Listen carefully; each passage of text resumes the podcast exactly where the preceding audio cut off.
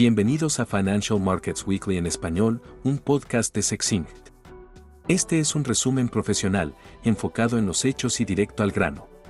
Te ayudamos a ahorrar tiempo al cubrir los eventos claves y el desempeño del mercado financiero global. Estos son los aspectos más destacados de la semana pasada.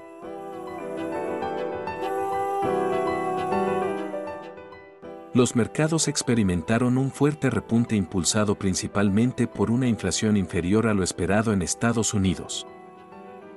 Una notable desaceleración en la inflación general al 3% interanual en junio, frente al 4% del mes anterior, y una disminución en la inflación núcleo del 5.3% en mayo al 4.8% en junio. El Nasdaq Composite subió un 3.3%, el SIP 500 un 2.4%, ambos indicadores alcanzaron un máximo de 15 meses. El índice MSCI de mercados emergentes se disparó un 5% en la semana y el Stock 600 de Europa avanzó un 3%. En lo que va del año, el Nasdaq subió un 35%, mientras que el índice Stock 50 de Europa aumentó un 16% en moneda local y un 22% en dólares. La lectura de la inflación aumentó las expectativas de los inversores de que la Reserva Federal no necesitará elevar las tasas de interés tanto como se había anticipado anteriormente, dado que el proceso de desinflación continúa confirmando la tendencia a la baja. Esto hizo que el dólar bajara bruscamente y el índice dólar cayera por debajo de los 100 puntos por primera vez desde marzo de 2022, al caer un 2.3% en su peor semana desde noviembre, hasta su nivel más bajo en 15 meses. El dólar perdió terreno frente a todas las divisas desarrolladas, con el euro apreciándose un 2.4% a 1.1227 la libra terminando un 2% más fuerte en 1.3086, su nivel más alto en 16 meses, y el franco suizo alcanzando un máximo de 8 años de .8617. La actualización de la inflación provocó una suba en los precios de los bonos, con caídas de rendimientos para todos los vencimientos en todos los mercados desarrollados, excepto en Japón.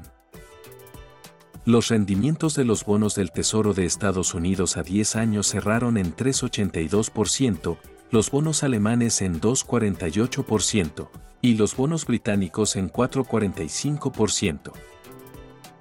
La curva de rendimiento de los bonos del Tesoro de Estados Unidos se invirtió en 5 puntos básicos a menos 93 puntos básicos. En los mercados accionarios, la temporada de anuncio de resultados para el segundo trimestre comenzó con saldos positivos de los grandes bancos, ya que JP Morgan Chase, Wells Fargo y Citigroup superaron las estimaciones de facturación y ganancias. Las acciones de JP Morgan subieron un 4% en la semana, Wells Fargo un 2%, y Citigroup terminó sin cambios después de perder un 4% el viernes, ya que sus beneficios cayeron un 36% interanual. United Health, la compañía de servicios médicos más grande del país, también reportó cifras sólidas, con un aumento de beneficios del 8% anual y las acciones subieron un 4%. En el segmento de megaempresas, los mayores movimientos fueron un aumento del 7% en Nvidia, acumulando un rendimiento del 211% en lo que va del año.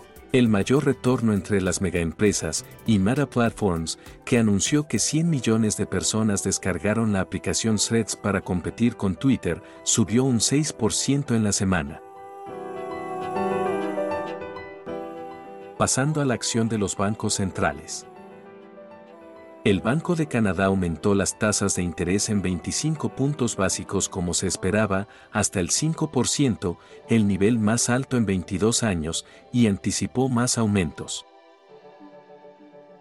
El Banco de Corea mantuvo su tasa sin cambios en el 3,5%, pero mantuvo un tono agresivo ya que la presión de precios persiste. El Banco de la Reserva de Nueva Zelanda mantuvo su tasa de referencia sin cambios en el 5,5% y planea mantener una política restrictiva en el futuro cercano, después de 12 aumentos consecutivos que sumaron 525 puntos básicos. Las actas de la reunión del Banco Central Europeo del mes pasado mostraron una postura claramente agresiva. El informe anticipó un aumento de 25 puntos básicos para la reunión del 27 de julio. En los mercados emergentes, el Banco de la Reserva de Perú mantuvo su tasa de interés sin cambios en el 7,75% por sexto mes consecutivo, pero no descartó la necesidad de condiciones más estrictas. En cuanto a los mercados de materias primas, la mayoría de los futuros subieron en la semana, con el petróleo cerrando un 2% arriba, el Brent a 80 dólares y el WTI en 75.50. Los sectores de granos y metales se dispararon, con el maíz subiendo un 7% a 6 dólares por bushel o 236 dólares por tonelada, antes del vencimiento del acuerdo de exportación del Mar Negro entre Moscú y Kiev. Los metales industriales cotizaron al alza después de que China anunciara medidas para estimular la economía, un dólar más débil, y una solicitud por parte de la Asociación Europea del Aluminio para prohibir las exportaciones de aluminio ruso. Un funcionario del Banco Central de China dijo que el banco utilizará varias herramientas de política, incluyendo la tasa de encaje o reservas y la tasa de préstamo a mediano plazo, para estimular el crecimiento. Las acciones en China continental subieron un 2% y las acciones de Hong Kong se dispararon casi un 6%. China registró por segundo mes consecutivo una disminución de los precios al consumidor de menos 0.2% mensual y la economía enfrenta riesgos deflacionarios. Los precios al productor cayeron un 5.4% interanual en junio las exportaciones sufrieron la mayor caída en casi tres años debido a una menor demanda global.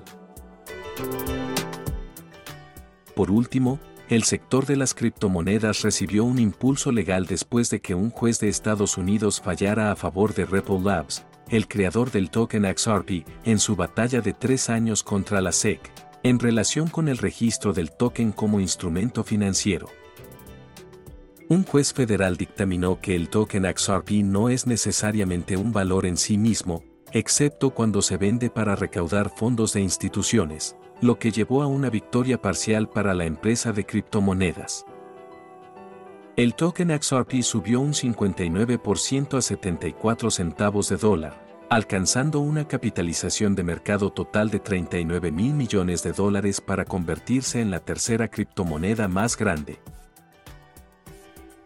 Bitcoin se está negociando sin cambios en la semana en 30.306 dólares, ya que el repunte fue puramente en el sector de las altcoins, con Solana subiendo un 29%, Polygon un 15% y Cardano un 12%.